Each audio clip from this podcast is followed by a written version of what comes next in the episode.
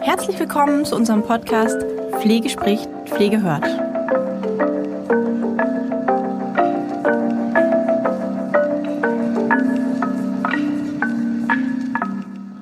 Herzlich willkommen und hallo zu unserer nächsten Podcast-Folge zum Thema psychische Herausforderungen während Corona.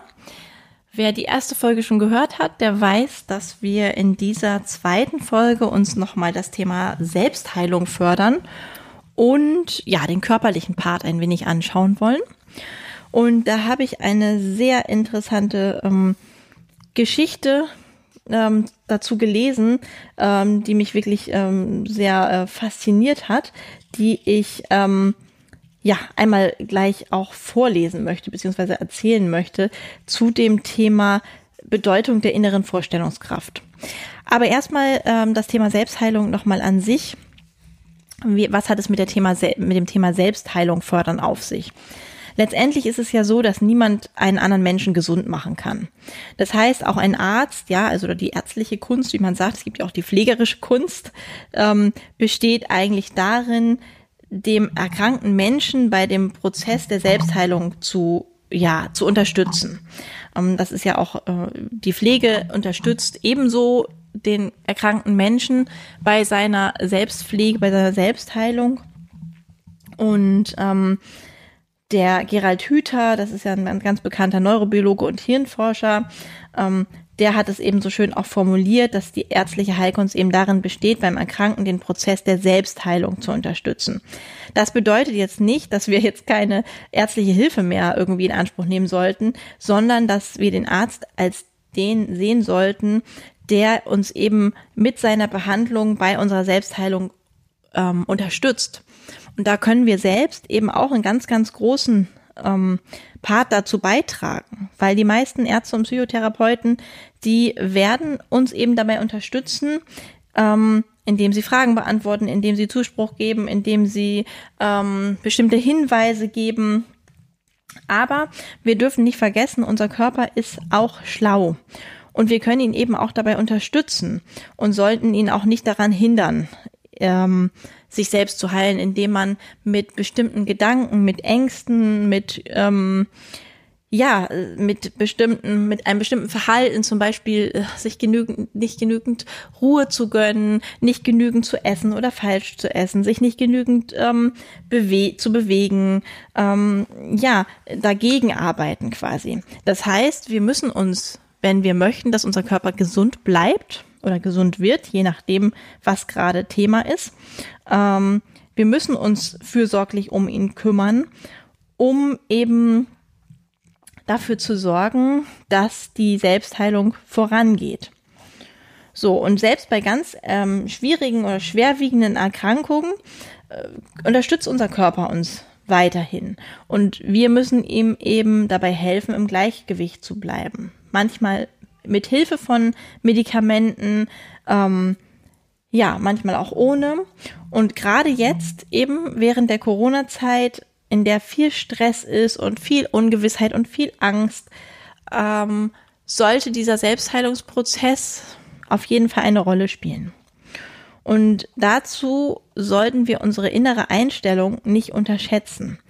Weil ich habe ja in dem ersten Podcast schon gesagt, dass die Psyche und das Immunsystem eng zusammenhängen und darüber entscheiden, ob wir gesund bleiben oder ob eine Erkrankung, die eben bereits besteht, ähm, ob wir die gut bewältigen können.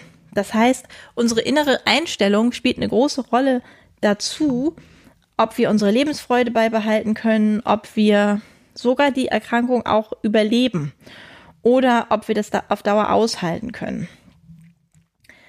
Und ähm, ja, hier spielt eben diese, diese innere Einstellung auf jeden Fall eine Rolle. Dieser, dieser Satz mit, ist das Glas halb voll oder halb leer, spielt hier auf jeden Fall eine Rolle. Wie, wie ist es? Ähm, ist ein Glas halb, halb voll oder halb leer? Ist man ein Pessimist oder ist man ein Optimist oder ein Realist? Ja, es geht eben darum, Optimismus zu entwickeln, um das psychische Wohlbefinden zu fördern. Also das heißt, den Fokus mehr auf das Positive zu richten, ähm, anstatt die Aufmerksamkeit ständig eben auf das Negative. Das heißt, dieser Gedanke, wir sind ja nicht alleine, die Krise betrifft ja uns alle letztendlich, ja. Ähm, das ist schon ein Gedanke, der sagt, okay, ich, ich hänge hier nicht allein in den Seilen, sondern es geht eben dem und dem und dem und dem geht es genauso. Und wir müssen jetzt alle schauen, wie wir am besten damit umgehen können, wie wir zur Ruhe kommen können, wie man sich besser wahrnehmen kann, wie wir unsere Einstellung überprüfen können. Und auch, wie ich in der ersten Folge schon gesagt habe, zu überprüfen, ähm, wo, wo stehen wir gerade? Entsteht vielleicht auch etwas, ähm, eine neue Möglichkeit oder entsteht etwas, woraus wir etwas entwickeln können? Und ähm, einfach das Ganze auch anzunehmen. Es fällt uns immer so unglaublich schwer, mh, mm, zu sehen, dass es einfach jetzt ist, wie es ist. Das heißt, wir können tausend Dinge finden, wir können meckern, wir können schimpfen, ähm, wir können auch leiden, aber wir können eben auch anerkennen, okay, es ist jetzt, wie es ist, wir können es jetzt einfach faktisch gerade nicht ändern. Ähm, ja, wir können es ändern, indem wir uns bestimmt verhalten, aber wir können für uns die Situation, die jetzt gerade so ist, jetzt ähm, so hinnehmen und schauen, wie wir das Beste daraus machen. Und jetzt ist eben die Zeit auch zu sagen, okay, wir müssen auch unser Leben jetzt in dieser Phase der Krise irgendwie annehmen. Da kommt wieder dieser Part Dankbarkeit, ja. Wofür sind wir trotzdem dankbar? Und auch der Umgang mit, mit Medienkonsum. Wie oft schauen wir uns die Zahlen an? Von wem hören wir uns noch irgendwas an? Wer ist, ähm, ja, vertrauenswürdig? Ist es wirklich sinnvoll, sich siebenmal am Tag irgendwie die neuen Zahlen und irgendwelche Todeszahlen anzuhören? Ist es wirklich sinnvoll, ähm, da so nah up to date zu bleiben? Oder reicht es vielleicht auch zweimal die Woche? Da einfach auch zu gucken und Selbstfürsorge zu praktizieren, wie wir das in der ersten Folge schon gehört haben. Ähm, ich habe tatsächlich äh, diese, diese kleine Geschichte, die mich unglaublich ähm, auch fasziniert hat, aus dem Buch von Gabriele Frome, das heißt Corona. Und es geht um diese psychischen Herausforderungen. Und da ist ein Beispiel drin, da beschreibt ein Herr Gary Bruno Schmidt in seinem Buch Tod durch Vorstellungskraft, dass Menschen durch die reine Vorstellungskraft sterben können dieser Mann, der nennt das psychogenen Tod. Und das bedeutet, dass der Tod eben allein aus seelischer Ursache eintritt. Ähm, und es gibt da ein Beispiel und das möchte ich mal vorlesen, weil es mich so fasziniert hat. Ähm, und ich nehme da gleich nochmal Bezug darauf. Das ist ein sehr krasses Beispiel. Das soll jetzt auf keinen Fall irgendwie in irgendeine Richtung führen, sondern es geht einfach nur darum, sich mal zu fragen, wenn das wirklich möglich ist oder wenn es so einen großen Einfluss hat, ist es dann nicht auch möglich, etwas Positives daraus zu machen? So, ich lese das Beispiel mal vor. Ich möchte eigentlich in dem Podcast nicht vorlesen, aber dieses Beispiel, ähm, das kann ich auch schlecht erzählen. Das, das muss einfach einmal vorgelesen werden. Vor Jahren wurde in Indien in einer medizinischen Zeitschrift ein Artikel mit dem Titel Von der Imagination getötet publiziert. Es wurde einem berühmten Arzt erlaubt, ein erstaunliches Experiment an einem zum Tode verurteilten Verbrecher durchzuführen. Dem Gefangenen ein Attentäter aus einer noblen Familie, wurde ein ehrenvoller Tod hinter den Gefängnismauern angeboten, um seiner Familie die Schande einer öffentlichen Hinrichtung zu ersparen. Der Arzt schlug vor, ihn verbluten zu lassen. Nachdem man ihm noch versichert hatte, ihr Tod wird allmählich vor sich gehen und schmerzfrei sein, willigte der Gefangene ein. Als alle Vorbereitungen getroffen waren, verband man ihm die Augen, er wurde in einen Raum geführt, auf einen Tisch gelegt und festgebunden. An jeder Ecke dieses Tisches, wo, wo, dort wo seine Glieder angebunden waren, gab es ohne Wissen des Opfers ein Gefäß, aus dem Wasser sanft in eine darunter stehende Schale tropfen konnte.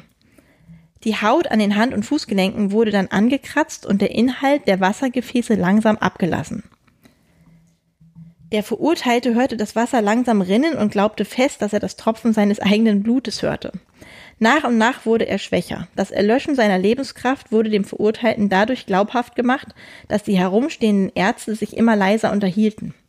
Schließlich herrschte bis auf den sanften Laut des tropfenden Wassers absolute Stille und auch dieses Geräusch erlosch allmählich. Obwohl der Gefangene eine starke körperliche Konstitution hatte, wurde er ohnmächtig und starb ohne jeden Blutverlust. Wichtig an diesem Experiment war, dass der Verurteilte nicht nur aufgefordert wurde, sich den Blutverlust vorzustellen, sondern dass die Vorstellungskraft durch Geräusche und Berührung unterstützt wurde.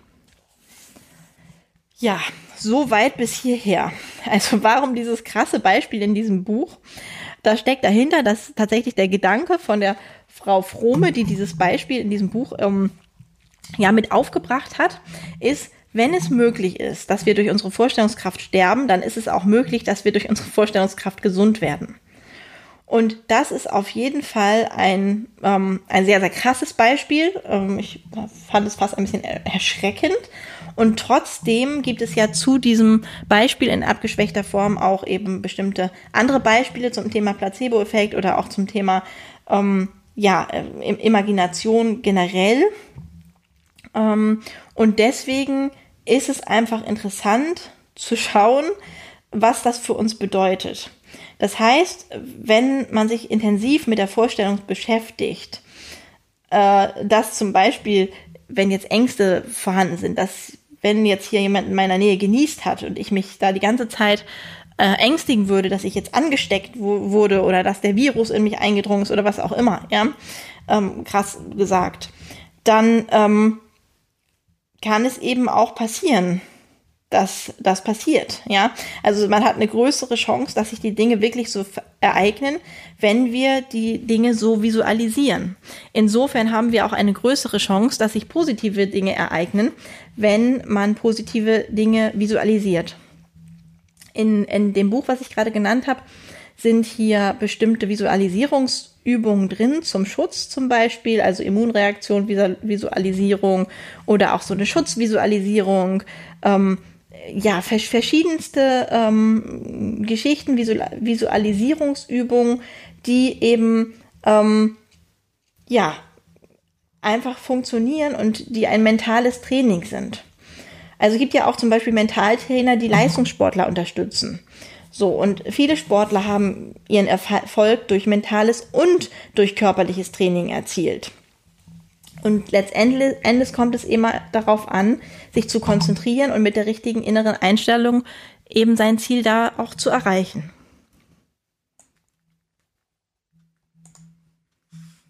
Und nicht jeder muss hier jetzt ähm, diese Dinge visualisieren, sondern es gibt ja eben auch, da ist wieder die Frage, Glas halb voll oder Glas halb leer, ja.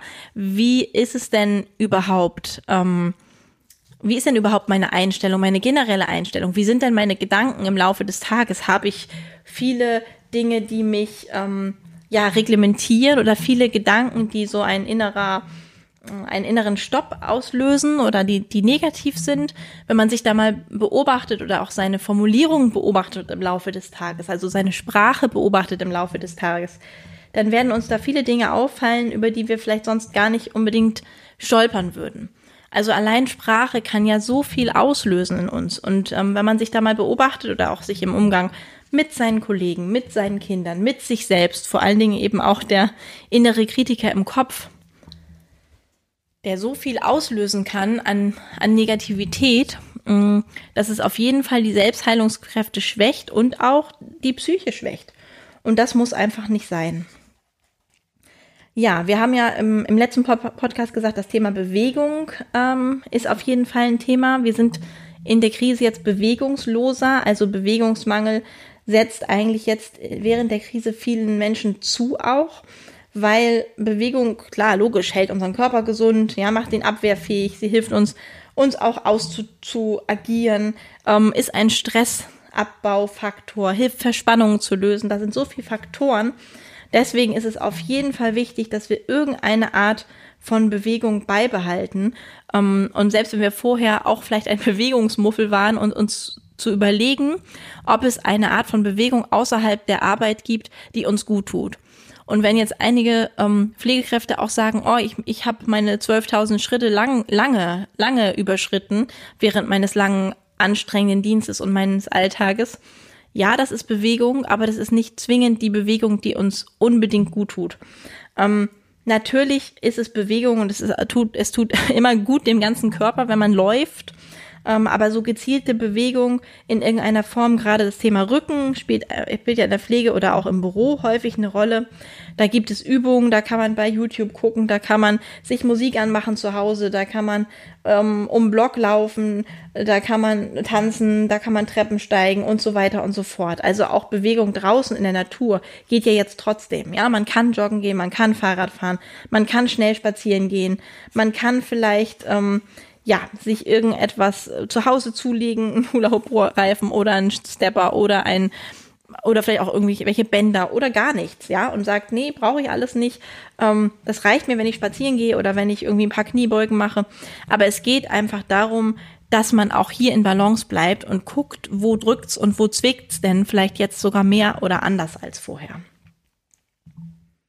Und das zusammen mit dem Thema Entspannung spielt einfach in Bezug auf den Körper eine große Rolle. Also wie ich ja jetzt schon mindestens fünfmal im letzten Podcast und jetzt erwähnt habe, ja, ähm, die Psyche und das Immunsystem hängen zusammen. Das heißt, wenn wir uns entspannen, senkt sich der Blutdruck, verlangsamt sich die Atmung, die Muskeln entspannen sich und diese Entspannung wirkt auf Körper und auf Psyche. Das heißt, nachgewiesenermaßen verändern sich bei Entspannungsübungen auch die Hirnströme. Und das wiederum bewirkt eine komplette Entspannung des ganzen Körpers. Das heißt, das liegt auf der Hand, was das mit uns macht. Es reduziert unsere Ängste. Ähm, es sorgt für eine ausgeglichene Kreislaufsituation. Es reduziert Stress. Ähm, es ist sogar bewiesen, dass unsere Denk- und Merkfähigkeit sich verbessert. Das heißt, ähm, und man bleibt gelassener und bleibt auch in Konfliktsituationen ruhiger. Hier ist es auch egal, was man da für sich wählt. Natürlich, da muss man gucken, was einem überhaupt liegt und was ähm, ja, was man vielleicht auch kann und was kann ich in meinen Alltag wirklich auch einbauen und was ist unrealistisch. Ja, vielleicht die Mutter mit drei kleinen Kindern schafft es jetzt nicht irgendwie ähm, unbedingt, sich da eine halbe Stunde zurückzuziehen und ungestört irgendwie eine Fantasiereise zu machen oder autogenes Training. Dafür schafft sie es vielleicht fünf Minuten zu meditieren abends oder sich ähm, fünf Minuten zu irgendeiner geleiteten ähm, Meditation hinzusetzen abends.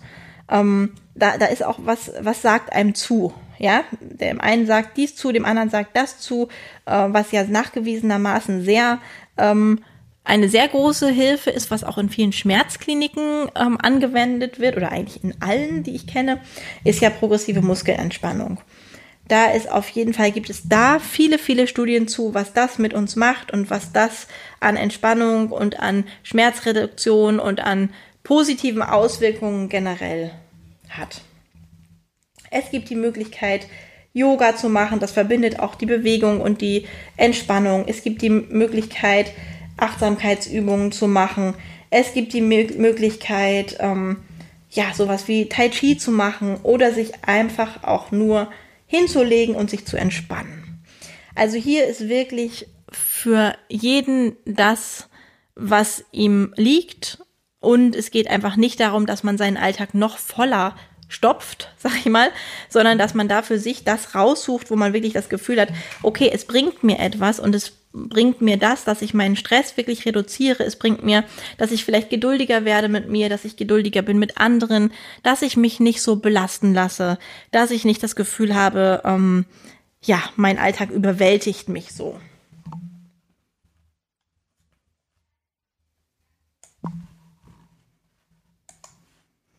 So, das letzte Thema und ähm, wir sind schon wieder, wir sind schon wieder in der 18. Minute. Ähm, aber es gibt einfach so viel zu sagen zu diesem Thema Selbstfürsorge und zu diesem Thema Resilienz. Ähm, ja, also was ist mit Selbstfürsorge überhaupt gemeint? Mit Selbstfürsorge ist gemeint, alles gemeint, was dem, der Psyche und dem Körper dient und sie dabei unterstützt, ähm, ja, sich, sich wohlzufühlen eigentlich und Belastung und Stress auch auszugleichen das hat auch positive Auswirkungen auf die Selbstwahrnehmung und auf das Selbstwertgefühl. Das heißt, ähm, das beinhaltet ganz äh, viel mehr, als sich nur ab und an mal irgendwas Gutes zu tun, sondern es geht darum, seine Grundbedürfnisse zu beachten und äh, auch zu wahrzunehmen und zu erfüllen. Und wenn man jetzt ganz aktuell, wie das jetzt ist, ganz stark gefordert ist durch die ganze Mehrfachbelastung, ist es umso wichtiger, wirklich da innezuhalten und mal in sich reinzuspüren, was einem vielleicht fehlt oder was man braucht.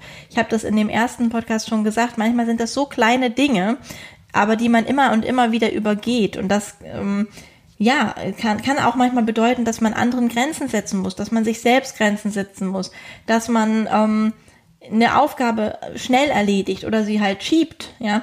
Das sind so viele Dinge, ja, die, die da mit reinspielen. Wie rede ich mit mir? Wie rede ich mit anderen?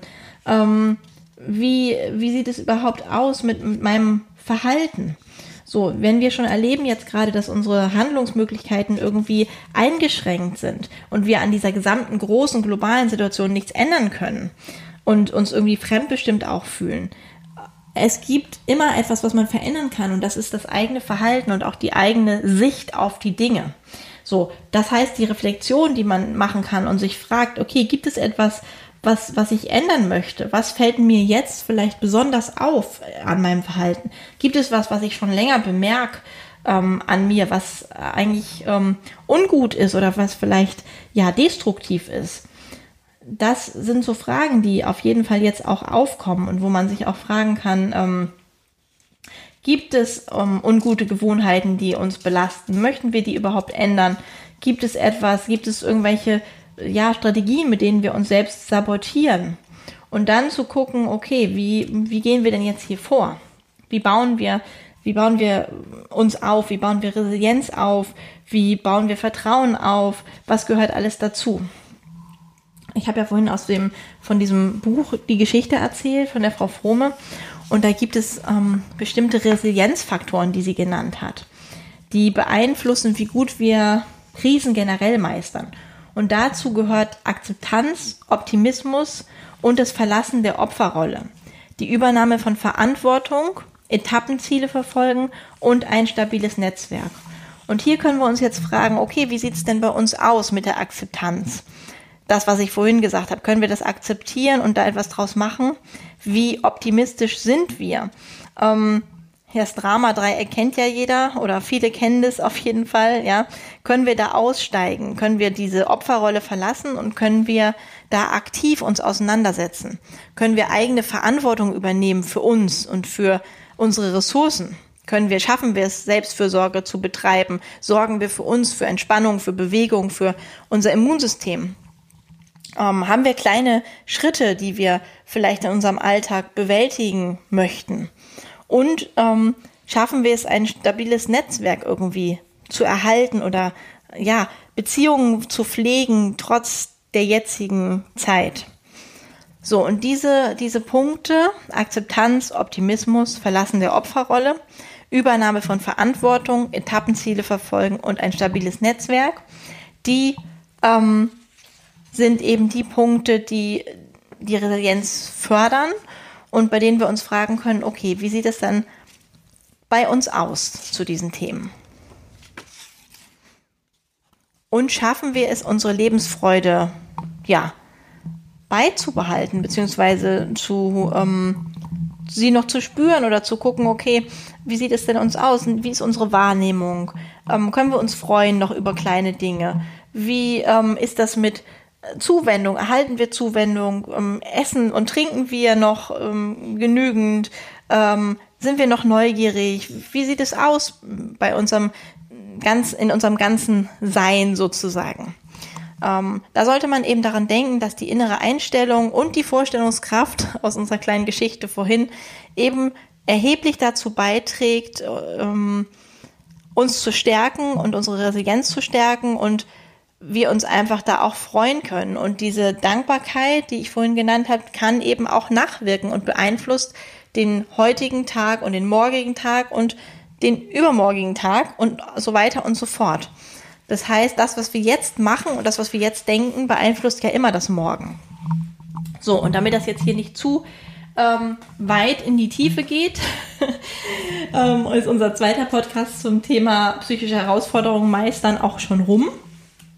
Ähm, vielleicht so als, als Grundfazit, weil das jetzt auch viel war mit Punkt 1 und Punkt 2 und ähm, Podcast 1 und Podcast 2. Das Thema Psychohygiene einfach nochmal angucken. Diese Dinge, die ich im ersten Podcast genannt habe, mit Freunden reden, eventuell diese kleine Dankbarkeitsroutine zu machen, für Bewegung sorgen, ähm, ja, die Selbstheilung fördern, dadurch, dass man eben auf seinen Körper achtet. Das einfach so zusammengefasst nochmal. Ähm, ich denke, wir können das schaffen, das alles zu meistern und der ein oder andere wird vielleicht auch gestärkter sogar dann noch rausgehen, wenn auch sehr belastet in der aktuellen Zeit. Ähm, ja, ich hoffe, das Glas ist halb voll bei euch und freue mich auf die nächste Podcast-Folge. Bis dahin, bleibt gesund, auch psychisch. Tschüss.